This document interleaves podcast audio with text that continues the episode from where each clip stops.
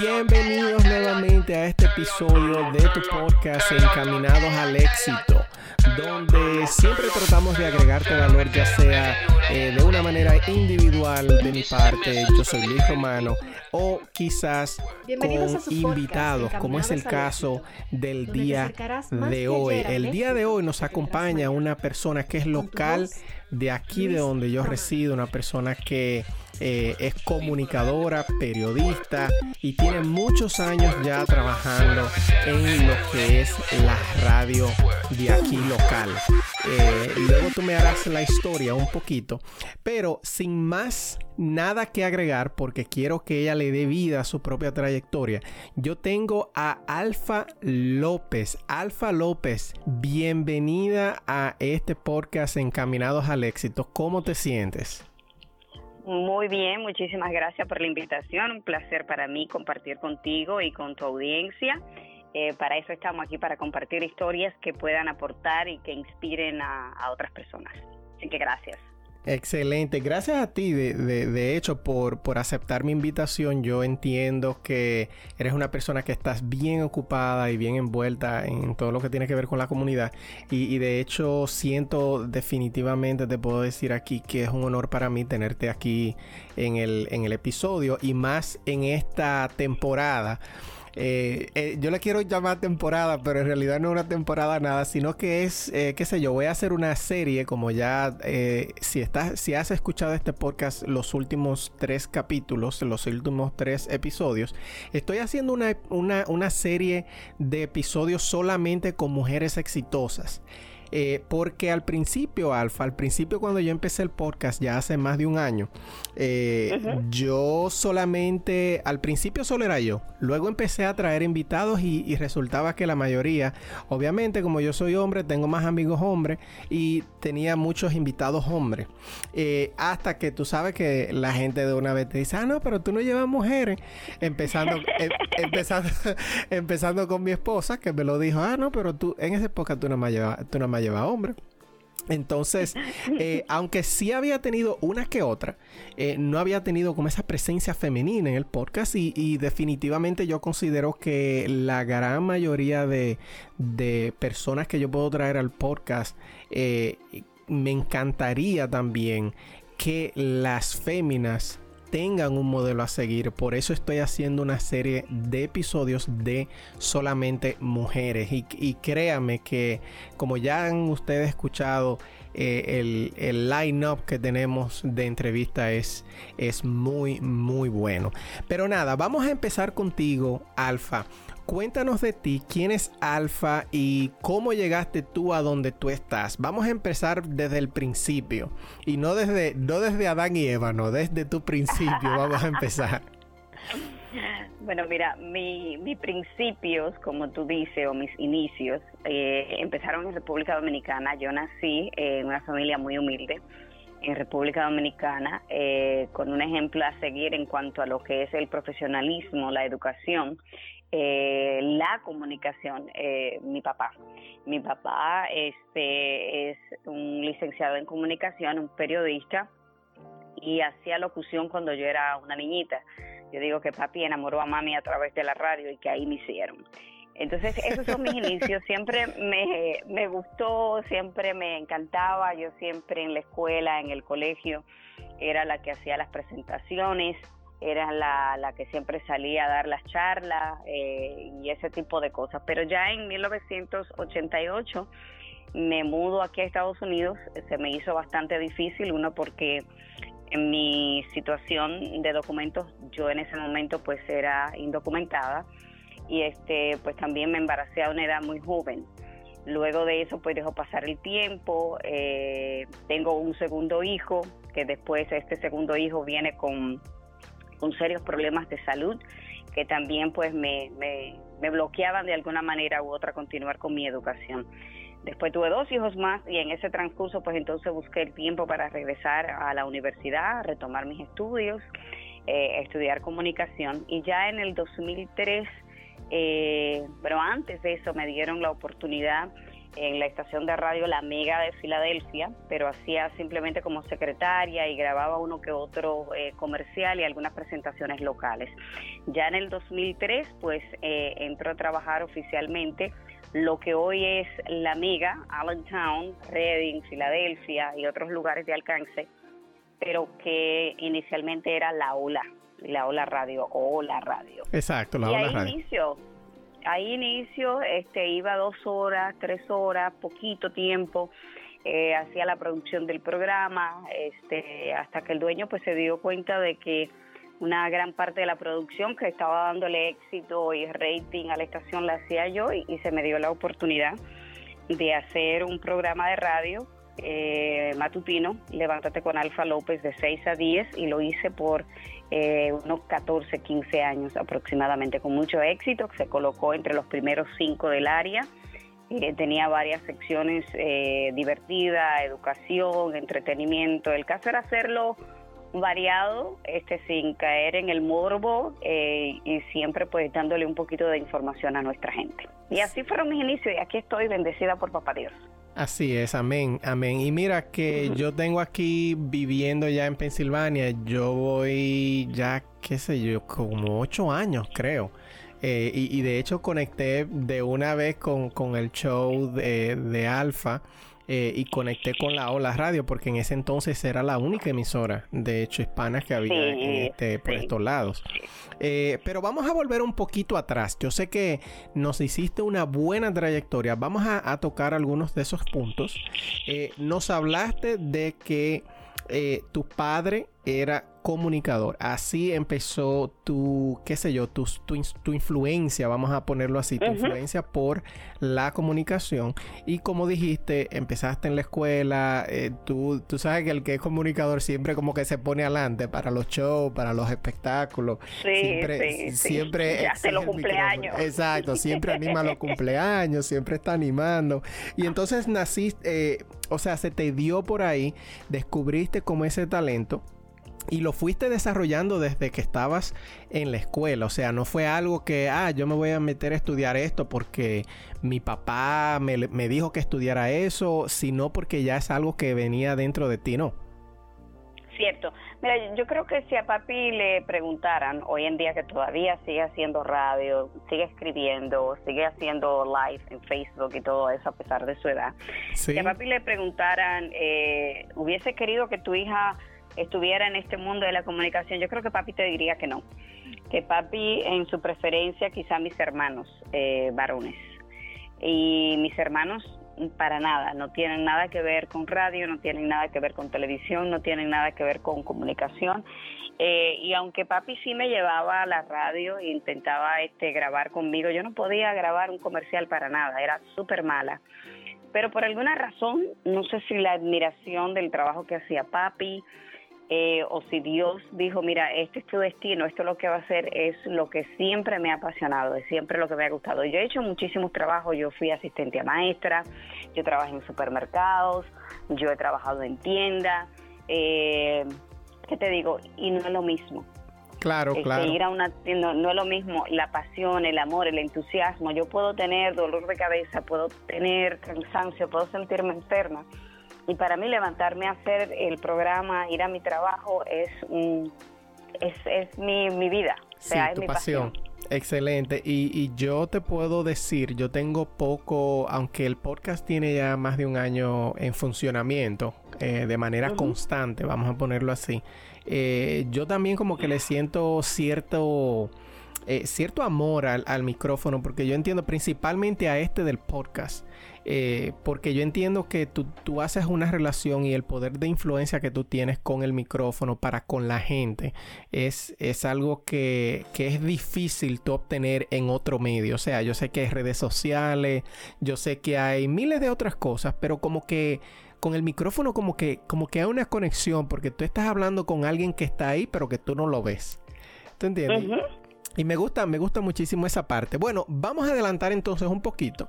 Eh, ya hablamos de tu talento, de cómo lo descubriste, de lo que hiciste eh, cuando estabas en, tu, en, tu, adolescencia y luego me dijiste que viniste en el 1988. Tan, como el disco de, de, de, Sergio. Eh, 1998 llegaste aquí a Nueva York. 88, 88. Ajá, 1988. ¿Llegaste aquí a New York o, o viniste a Filadelfia? ¿A dónde llegaste? Mira, yo llegué al centro de lo que se le llama el famoso barrio de Nueva York, a la 109 entre la Quinta Avenida y la Madison. Ah, pero bien. sí, mi primer trabajo fue en la Tercera Avenida en una tienda de descuento. Sí, sin saber absolutamente nada de inglés. Nada de inglés, tú, te tiraste. Nada. sí, llegué a Nueva York, me compré un libro, este, miré lo que vendía la, la tienda de descuento y era escoba, que si algunas ollas, que si toalla, todo ese tipo de cosas. Y busqué un librito para aprenderme las palabras principales de los artículos que se vendían ahí. Y con eso aprendí a defenderme y fue el primer inglés que hablé, lo que le dicen inglés de calle. Pero sí llegué eh, a un lugar desconocido, este, a vivir a casa de mi hermana, en un espacio bastante pequeñito, con muchísimas necesidades eh, pero eso no me frenó para nada. Claro, y de eso te quería hablar, o sea, eh, yo llegué de la misma manera, o sea, yo vine, me quedé con visa, me quedé un tiempo ilegal. ¿Cuál tú piensas que, porque yo tengo una experiencia diferente a la tuya. Yo vine, eh, como dicen, como Rambo, con el cuchillo en la boca y yo sabía que iba a venir a coger lucha. Quizás no sé si fue la misma qué sé yo, si, si te relacionas con esa historia, pero ¿cuál tú entiendes, cuál tú entiendes que es eh, la, la llave digamos, la llave para tú abrirte paso en este país cuando tú llegas así como nosotros llegamos, quizás no dominando el inglés, eh, con muchas dudas y muchos miedos? Primero, no tener miedo, porque ese es el problema. Y digo no tener miedo porque hay personas que tienen miedo hasta de pronunciar la palabra thank you. ¿Por qué le da miedo? Porque piensan que la están mal pronunciando. Si no te atreves, no vas a aprender. Entonces, para todo en la vida, lo primero hay que dejar el miedo y tener determinación, que cuando te tiras a la calle, que cuando te tiras a hacer algo, tienes que hacerlo, no importa qué, no va a ser fácil. Especialmente cuando tú vienes a un lugar desconocido, donde tú vienes de una pequeña ciudad, donde tú vienes de familia humilde, donde los recursos son mínimos y viene todavía peor, porque el venir aquí la gente se cree que es que va a recoger el dinero en la calle. Sí, sí. Y da mucho trabajo, y da mucho trabajo. O sea, yo dormía en una sala con mis hermanos y otras personas más que vivían ahí en casa de mi hermana, en un apartamento de un dormitorio. Sí, y mira... Un apartamento, eh, o sea que, que ese miedo ya yo, yo vine en septiembre de 1988 y ya en diciembre de ese año yo me había ido de casa de mi hermana y había rentado un cuarto en, una, en un apartamento para yo independizarme. Excelente. Y mira que esa historia es aún hoy en día aún hoy en día, Alfa, es muy, muy común. La gente a veces quiere tapar el sol con, el sol con un dedo eh, y, quiere obviar muchas de las cosas que pasan. Pero aún hoy en día es muy común ver mucha gente viviendo no por gusto, sino más bien quizás por necesidad, precisamente por la, la manera que nosotros nos tratamos, nos tratamos o sea, cultura, culturalmente Tú sabes que cuando viene una persona de Dominicana, tú quieres abrirle las puertas. No, ven, quédate aquí hasta que tú abras la sala y, te vayas. Y, mira qué buen dato. O sea, tú luego no duraste ni seis meses más o menos, como ocho meses para No, nada.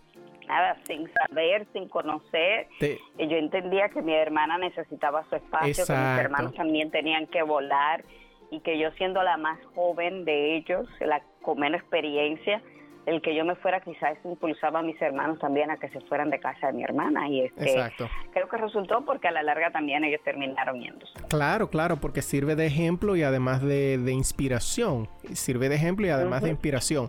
Luego que te mudaste ya en New York, eh, a vivir sola. Eh, me imagino que todavía trabajando en la tienda. Eh, ¿Cómo tú te hiciste camino eh, ya para cuando tú eh, cursaste la universidad, cursaste eh, la, los estudios de comunicación? Mira, eso tomó mucho tiempo. Primero porque yo no tenía el tiempo para estudiar. Eh, tuve que, yo vine supuestamente mi hermana me iba a inscribir a la high school y ella me dijo que ya la edad que yo tenía pues no me iban a coger, que hay las vacunas y no sé cuántas cosas. Yo en ese tiempo no, sabía el sistema. Eso me obligó entonces a prepararme y empezar a estudiar por mi cuenta el GED. este, hasta que me gradué. Vine graduándome, graduarme no, bueno, pero tomar el examen y pasarlo con muy buenas calificaciones, creo que fue en 1996, 97 y hasta el 98 por ahí, 99, no, no entro a la universidad, al Bronx Community College. Eh, que empieza a coger los, los cursos eh, remediales para el inglés, la matemática y todo esto. No es hasta que yo me mudo al estado de Pensilvania, diciembre de 1999, ya en el 2000-2001, que yo empiezo a estudiar. Eh, y a completar pues entonces la comunicación. Y este no fue fácil, tuve que pasar mucho, pero era algo que siempre tenía pendiente, eso era porque papi papi fue un gran ejemplo, papi cuando yo estaba en la escuela eh, elemental, en la escuela primaria, como decimos en República Dominicana, papi estaba en el bachillerato. Y cuando yo tuve mi último hijo, que hoy tiene 17 años, que es el más pequeño, Estoy hablando del 2002, que es cuando él nació, mi papá se graduó de la universidad. O sea que esa es mi fuente de inspiración y mi toma de decir, espérate, yo no puedo porque si papi pudo, yo también puedo, o sea, no, tengo obstáculos. Y recuerda que te mencionaba eh, al inicio de la, de la conversación que yo, yo a los 22 años ya yo tenía dos hijos y uno de ellos venía con una condición sumamente severa que yo pasaba 15, 20 días en un hospital. Salíamos un día y a los dos días o tres días regresábamos al hospital. O sea que, eh, aunque tuve todos esos inconvenientes, el saber que tenía que prepararme, que educarme, no me, no me paró. Y este, no fue que llegué aquí ya al ratito me preparé y dije no. Y todavía no he terminado, honestamente no he terminado, me falta mucho por lograr eh, prepararme y no darme por vencida. Pero ¿cómo tú sacaste esa fuerza? Porque, espérate, espérate. Yo conozco a Alfa y yo sé en todo lo que, bueno, no en todo, pero en muchas de las cosas que se mete Alfa. Y, señores, Alfa es como, como decimos, es una hormiguita que siempre está eh, para arriba y para abajo. Y, y, tú la ves y tú dices, óyeme, pero Alfa se mueve.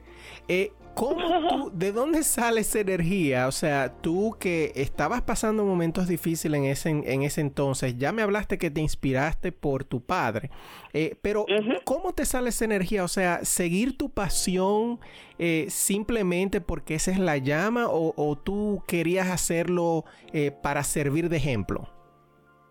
Mira, yo creo que tenía un compromiso primero conmigo misma, porque si tú no te comprometes contigo, tú no puedes cumplir con nadie. Mm, tú no puedes hacer algo para impresionar a nadie o para satisfacer a otras personas. dímelo, debes empezar, dímelo otra vez. Exactamente, dímelo otra vez para las personas que te están escuchando. Tú tienes que tomar iniciativa por ti. Tu inspiración y tu fuente debe ser tú. O sea, yo no puedo, bueno, por mis hijos, por mi papá, por mi mamá. No, mi papá, mi mamá, cada quien tiene su vida propia. Yo tengo que tomar todo por mí, porque yo soy el motor. Wow. Y si el motor se apaga, lo demás no va a funcionar o, las personas que yo pueda ayudar. Pero cuando te digo empiezo por mí, es una meta mía, quiero lograrlo porque cuando yo logré esto como madre joven, como madre soltera, entonces yo le puedo dar una mejor vida a mis hijos. Le puedo dar una mejor fuente de educación, una mejor fuente de comodidad económica este, porque lógico, cuando tuve los dos primeros, no estaba preparada ni como ser humano, ni como mujer, ni como madre, ni tenía la fuente económica para mantener dos hijos. Sí, sí, sí. Se, entiende, pero de eso se trata. O sea, lo primero, digo, tengo que hacer esto por mí, no es por nadie más. Debo lograrlo, debo hacerlo. Yo creo que uno de los grandes errores que tienen las personas es tratar de hacer mucho por otros y por eso nunca logran nada. porque la otra persona, tú nunca vas a ser feliz a otra persona, porque las expectativas de esa persona no son las mismas tuyas. Exactamente, me encantó eso. Tú nunca vas a ser feliz a la otra persona, esa persona tiene que ser feliz ella misma, por ella misma. Ella misma, Exactamente. Por, sí mismo. Y mira que tú, yo pienso que, que o sea, las vicisitudes que, que pasaste, eh, los tiempos difíciles, eh, yo pienso también, ¿qué, ¿qué, crees tú? Corrígeme si estoy incorrecto. ¿Tú piensas que eso fue, eh, eso como que te hizo, tú sabes, como decimos en Dominicana, te hizo como una zafata, eh, te, te construyó, te dio la base para tú ser quien tú eres hoy? Yo creo que mi niñez, mi niñez no fue una niñez no fue la mejor, pero tampoco la peor. Y cuando te digo que no fue la mejor es porque vi muchas cosas que, que a, que a la edad que la vi, que la viví, no eran para, para haberla experimentado. Entiendo. Este, tuve momentos bonitos, felices, eh, con carencias, con ciertas cosas, pero mi niñez fue mi base. Yo no, yo me prometí que el día que yo tuviera hijos y el día que yo tuviera una familia, que yo no iba a exponer a mis hijos a lo que yo me expuse o a lo que a mí me pusieron, mejor dicho, porque realmente yo no pedí vivir lo que viví ni, ni pasar por esas experiencias. O sea, yo, yo vi a papi, yo vi a papi y a mami como dos grandes amigos. Yo no crecí en un hogar eh, con, con un papá y una mamá. Ajá, de, de esos tradicionales. Es decir, nunca, yo no tengo una memoria que, y eso no me afectó, te digo la verdad, porque yo soy de las personas que creo que para tener un matrimonio de pleitos y guerra y fingir que somos parejas felices, eso no es saludable tampoco para ningún niño. Este, pero nunca vi a papi y a mami como pareja, siempre lo vi como amigos. Eh, papi se volvió a casar, este, mi mamá pues hizo su vida de otra manera igual, este, y, y yo creo que mi niñez, mi niñez fue eh, esa fuente de decir, eso mis hijos no lo van a vivir, esa vida yo como adulta no la quiero para mí, y, simplemente con eso yo creo que, fue mi, mi base principal para, para prometerme hacer lo mejor para mí. Excelente, verdaderamente inspiradora lo, lo, lo, todo lo que has compartido. Y movémonos y, y nos vamos a mover ya al 2003. ¿Qué te trajo aquí a este estado de Pensilvania? A mí me trajo, te voy a compartir yo primero y después tú me dices. Eh, a, mí lo que, a mí lo que me atrajo, nosotros vivíamos en, en Nueva York, en Long Island más específicamente, eh, y nos atrajo Pensilvania por, eh, porque era muy parecido, o sea, donde nosotros vivíamos en Long Island, era muy parecido a Long Island, lo único que era como a mitad de precio, o sea, los precios que habían en Long Island para una pareja eh, recién casada, o sea, una pareja joven, eh, para tú mudarte incluso había que conseguir en ese entonces, te estoy hablando algunos 15 años casi, para tú mudarte había que conseguir algunos 3 mil dólares. Y eso fue lo primero. Y vivíamos en las casas de los padres de, mi esposa. Y eso fue uno de, los motivadores porque entendíamos que a mí me encanta mucho el como los, eh, los suburbios. A mí no me gusta, a mí me gusta la chercha. Y, me gusta como la fiesta, pero a mí me gusta ir a la fiesta, pero no vivir en la fiesta, ¿tú entiendes? O sea, como digo yo, que, tu casa sea un santuario, que eh, para salir y divertirte te vayas a otro lugar. Exacto, y que, y que claro, tú tienes tu fiestica y tu cosa en tu, en tu casa, pero no soy como muy, como muy de vivir en el party. Pero me gusta, o sea, como buen dominicano, eh, eh, me gusta, exacto, me gusta bailar, pero al mismo tiempo me gusta venir a descansar a mi casa. Eso fue lo que me trajo a mí a Pensilvania. ¿Qué te trajo a ti a Pensilvania? Mira, dentro de mis planes yo contemplaba Pensilvania, este, pero en ese entonces yo estaba con el papá de mis hijos y él llegó un día, este, que dejaba su trabajo, que había tenido problemas en su trabajo en Nueva York, vivíamos en el Bronx y dijo que no íbamos a mudar yo dije, ¿cómo que nos vamos a mudar? Yo, yo, los muchachos todavía están en la escuela, es, diciembre, yo no he terminado el primer semestre de la universidad, ¿cómo que nos vamos? Este me dijo, sí, empaca que nos vamos, nos quedamos en casa de mi hermano hasta que consigamos un apartamento, haz lo que hay que hacer y nos vamos. ¿Qué vas a hacer?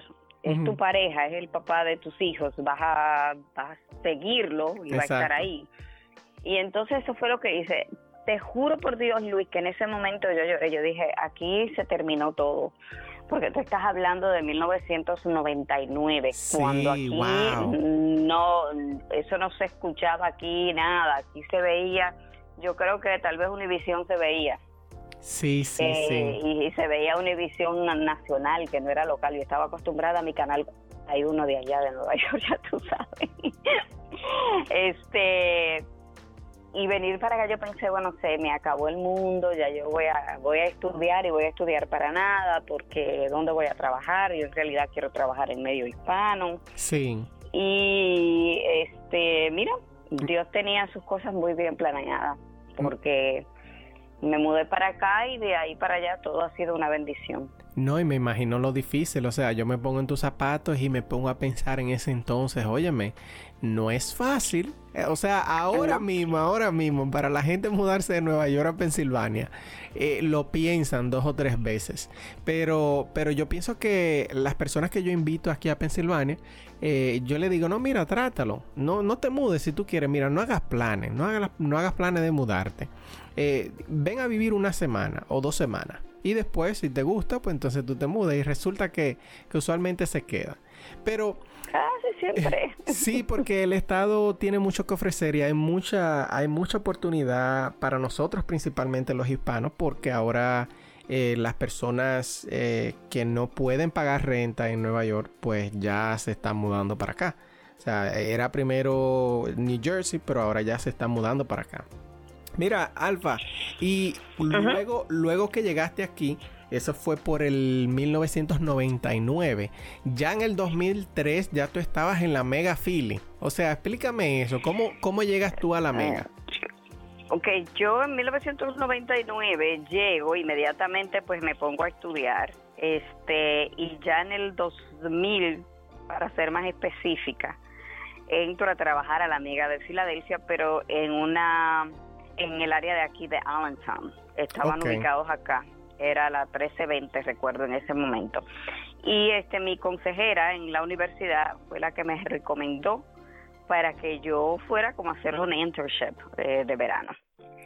Y este me quedé, ahí me quedé, este ellos me contrataron.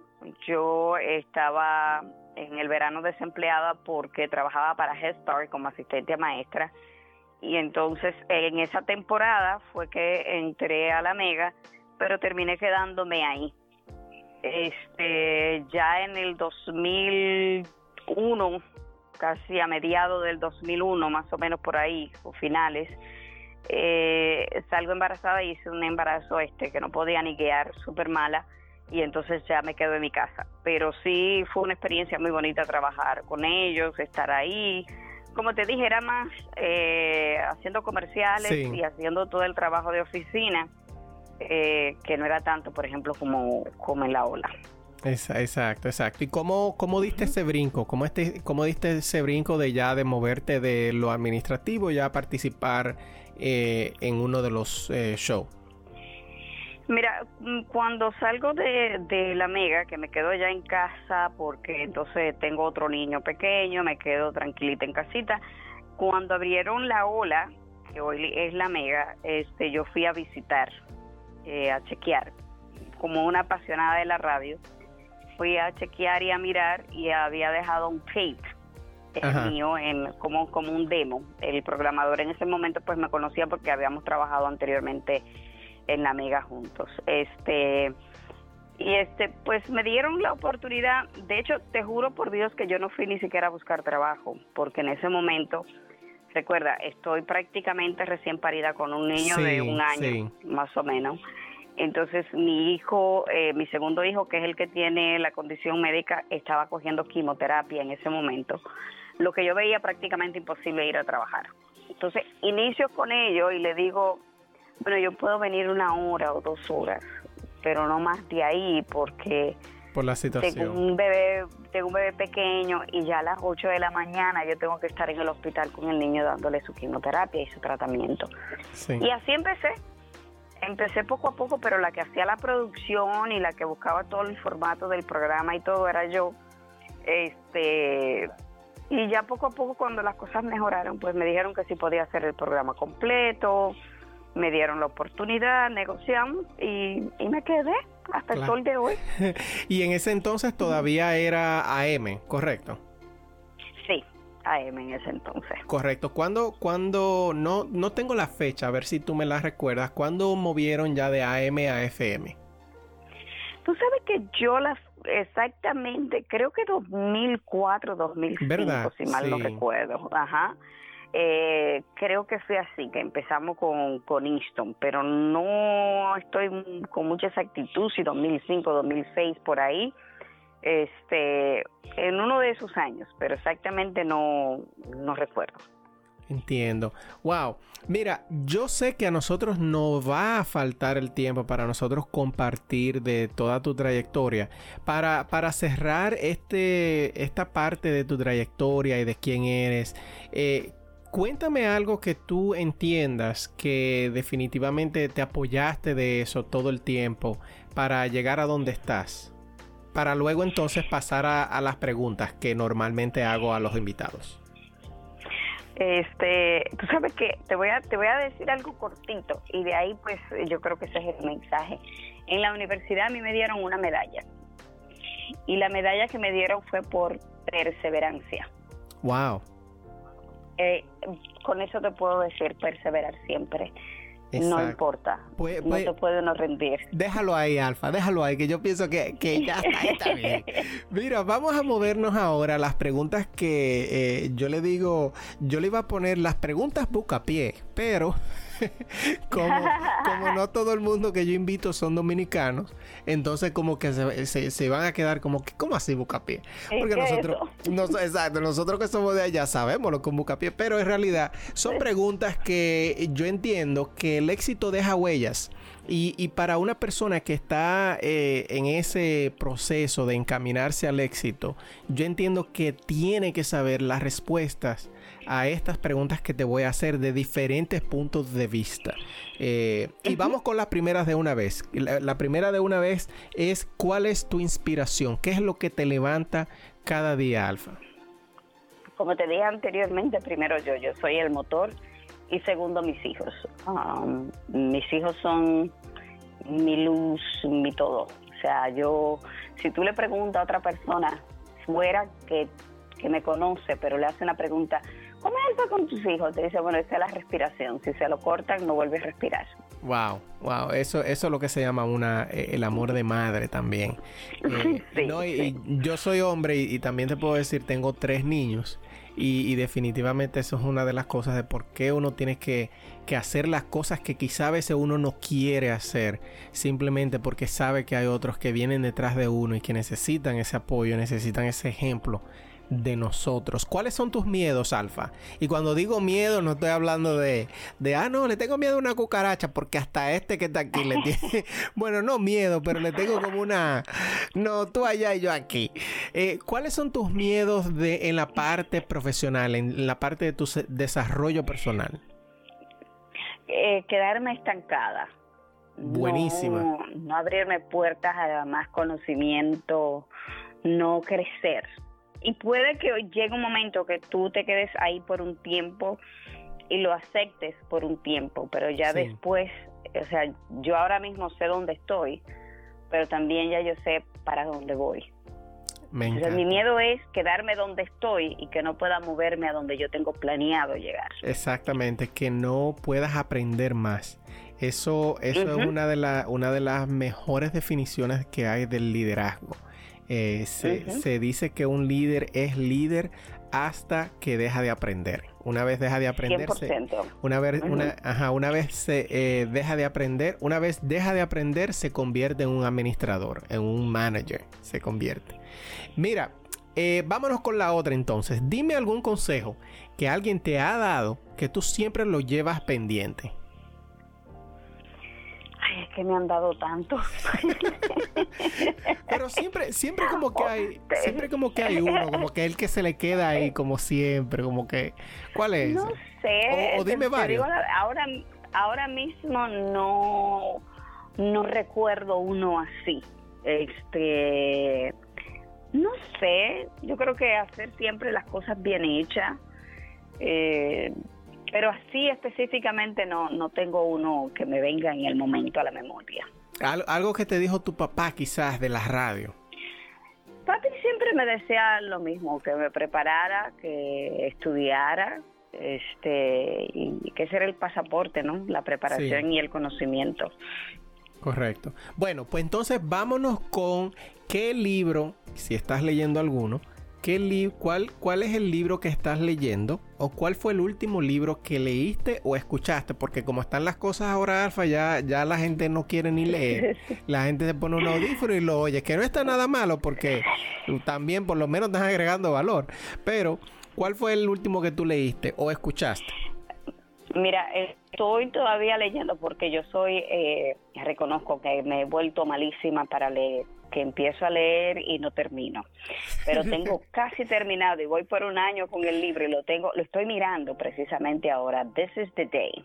This is the day. Eh, un libro, un libro muy bueno, de mucha inspiración de cómo ayudar a otras personas, los obstáculos que tiene la gente en la vida y eso, este, y que siempre hay oportunidades. Eh, Tim Tebow es el autor de este libro. Excelente ser humano también. Ese es el, jugador de fútbol, ¿verdad? Él fue jugador de fútbol y béisbol. Y la, la historia que él cuenta aquí sumamente inspiradora. También lo importante de no dejarte llevar siempre de lo que el otro te diga, no lo hagas, no esto, que tú esto, que lo otro, que cómo vas a hacer esto, que cómo vas a hacer lo otro. Sí, y tremendo libro. A mí me gustan mucho los libros que son eh, biográficos porque te dan como... Te, abren como una ventanita, que es lo que estamos haciendo aquí en este podcast. Te abren una ventanita a ver cómo esa persona lo hizo. Y yo que, que soy una persona que aprendo viendo, o sea, yo te veo a ti haciendo una cosa y fácilmente eh, lo replico. Se me hace muy fácil replicarlo si lo veo. Ahora, si lo tengo que estudiar, entonces se me hace un poquito más difícil. Pero si lo veo... A mí se, hace aburrido. Sí, sí, sí, sí. se, se, puede replicar. Si lo veo, lo puedo replicar. Y por eso me, me llama mucho la atención. Me gustan mucho los libros que son biográficos. Aquí lo escribí. No lo tenían en la larga lista de espera de libros. Porque cada vez que traigo una gente alfa, entonces me recomiendan libros que a veces que yo no lo he leído. Entonces tengo que añadirlo a la lista. Y este es uno de ellos. Eh, me dejas saber cuando, cuando, lo lea. This is the day. This is the day by Tim Tebow. Eh, lo voy a buscar, lo voy a buscar y lo voy a agregar a la lista. Yo tengo una lista en mi página en luisromano.com donde tengo una sección para, para, libros recomendados. Primero lo voy a leer y luego lo, lo voy a agregar ahí. Eh, bueno, hablando de libros, hablando de libros, no estamos hablando de este que tú estás leyendo. Háblame de un libro que tú les recomendarías a cualquiera, no importa el área, no tiene que ver con desarrollo personal. Eh, si, si es de desarrollo personal, pues bien, pero no necesariamente tiene que ser de desarrollo personal. Un libro que tú me recomiendes. Mira, leí un libro y no recuerdo bien si este es el nombre en español, porque está en inglés y en español es, eh, creo que es hacer tu cama, cómo hacer tu cama. Algo ah, sí, buenísimo, por un marinero. Oh, excelente libro. Un, excelente libro. Excelente libro. Ese es, ese es un libro de los libros que yo he leído. Hay libros que te envuelven, que, que te atraen contigo y hay otros que tú lo pones al lado y dices, ay, lo leo ahorita. Ese es un libro que desde que yo lo agarré, yo creo que en tres días lo leí. Sí, sí, sí. Ese libro habla de básicamente de, las cosas que, que si tú quieres, hay un, de hecho, hay un, un discurso por el mismo autor que él es un eh, marinero, o sea, del Navy, eh, donde él habla de eso mismo, que si tú quieres cambiar el mundo, empieza haciendo tu cama, empieza arreglando tu cama. Y de hecho... Arreglando algo algo tan simple, es cuestión de disciplina. Exactamente, y de hecho yo corro un grupo de enfoque que, que by the way, voy a meter una cuña, y empieza el, el eh, junio primero y ese es uno de los hábitos que nosotros construimos en el grupo, es empezar a hacer la y es precisamente por eso. Hay muchas veces que, que la gente me pregunta, no, ¿y por qué eso? Porque yo no quiero, o sea, yo no soy una gente que, que tiende la cama y yo precisamente por eso tú estás donde tú estás. Porque si tú no puedes, si tú no puedes llevar un hábito que es tan sencillo como arreglar la cama, eh, ¿Qué tú pretendes hacer cuando tú tengas una empresa, cuando tú tengas un negocio? Y ese es uno de los hábitos que nosotros construimos en ese grupo de enfoque. Y como estamos hablando de eso, si te interesa participar a cualquier persona que esté escuchando este podcast, nosotros eh, empezamos uno cada mes. Eh, solamente tienes que contactarte conmigo. Y si estás escuchando este podcast, lo más seguro es que ya sabes cómo. Eh, hablamos de libros, hablamos de miedos, hablamos de consejos. A ver, vamos a hablar ahora de rituales. ¿Tú tienes algún ritual diario? Algo que tú hagas todos los días o interdiario que, que te identifica. Hay gente que tiene mantra, lo que sea. Yo soy una aficionada loca, enamorada del ejercicio. Sí, me, este, consta porque he visto muchas cosas tuyas. Señores, Alfa se ha metido hasta, hasta ¿cómo se llama el evento? Boxeadora. De, boxeadora. hasta boxeo de eh, ¿cómo se dice? Caritativo, ¿verdad? Un, sí, sí. Un evento de boxeo caritativo. Pero, y bueno, cuando demos la información tuya de contacto, yo invito a las personas que se metan a tu, a tu página para que vean todo lo que tú haces. Entonces, tú eres adicta al ejercicio. Explícame cómo es un día de alfa entonces. Mira, y, y, esto del ejercicio te lo voy a hacer breve. Eh, empiezo, yo empiezo en el 2012. Siempre hacía ejercicio, desde normal, como todas las mujeres que van y cogen clase de zumba, pero yo en el 2012 empecé a levantar pesas, a correr, eh, de hecho corrí un maratón este para el Hospital San Jude, eh, corrí, medio maratón para el Hospital San Jude, fui hasta Memphis el, año pasado, en diciembre. Eh, es parte diaria, o sea, yo tengo que buscar diferentes programas de 3, 4, 5, 12 semanas, yo estoy haciendo uno ahora de 13 semanas creo que son. Eh, de, y estos programas yo lo hago, o sea, yo tengo que, hacer algún tipo de ejercicio, tengo que recuperar mi flexibilidad y volver a hacer yoga porque paré eh, por una operación en el hombro que tuvo, pero, pero es diario, yo tengo una rutina, tengo una aplicación que es la que sigo ahora durante la cuarentena, pues he tenido que hacer un reajuste, reinventarme en un gimnasio en mi propia casa y y hacerlo es parte mío. O sea, cuando duro, como todo ser humano, a veces no lo hago, a veces tenía el otro día dos semanas que no hacía y, mi cuerpo ya me lo estaba reclamando. Exactamente. Y eso es lo que yo siempre digo, o sea, tú no, eh, yo lo que pienso es, mira, de hecho yo hoy mismo hablaba con mi esposa y, y ella que está haciendo ejercicio ya tomó su rutina, ya tiene como tres meses ya corrido haciendo ejercicio eh, cinco veces o más a la semana y se le está notando un resultado increíble. Entonces, eh, estábamos hablando eh, ahorita y, y, ella me decía, no, que me falta un poquito. Y yo, mira, no te enfoques en lo que te falta, no te enfoques en el resultado, enfócate en que tú quieres ser una persona activa y que come saludable y punto. Y olvídate del resultado, que eso llega solito. Y entonces eso se trata, o sea, tener un estilo de vida activo de tal manera que cuando tú, así como tú lo acabas de decir, que cuando tú dures tres días sin hacer ejercicio, el cuerpo te, como que te diga, oye, me dime. Oh, sí, sí, me lo reclama, me, me, me pongo que me canso este, hay, algo raro. Igualmente cuando como algo fuera de, lo que ya yo llevo tiempo comiendo, mi cuerpo no responde a eso. Y este, creo que ese, si vamos a hablar de, de una rutina y de algo que yo hago siempre, es eso, mantenerme activa, los ejercicios y una buena alimentación. Excelente. Tú haces ese ejercicio. Bueno, ahora obviamente con la cuarentena ya, ya es un poquito diferente, que ahora estamos todos condenados a, ejercitarnos aquí en la casa. Eh, sin embargo, ¿tú tenías alguna, qué sé yo, practicas algún deporte, eh, haces alguna actividad que no necesariamente sea ir al gimnasio? No, yo, este, como te digo, esa es lo único que hago. O correr. bueno, correr podría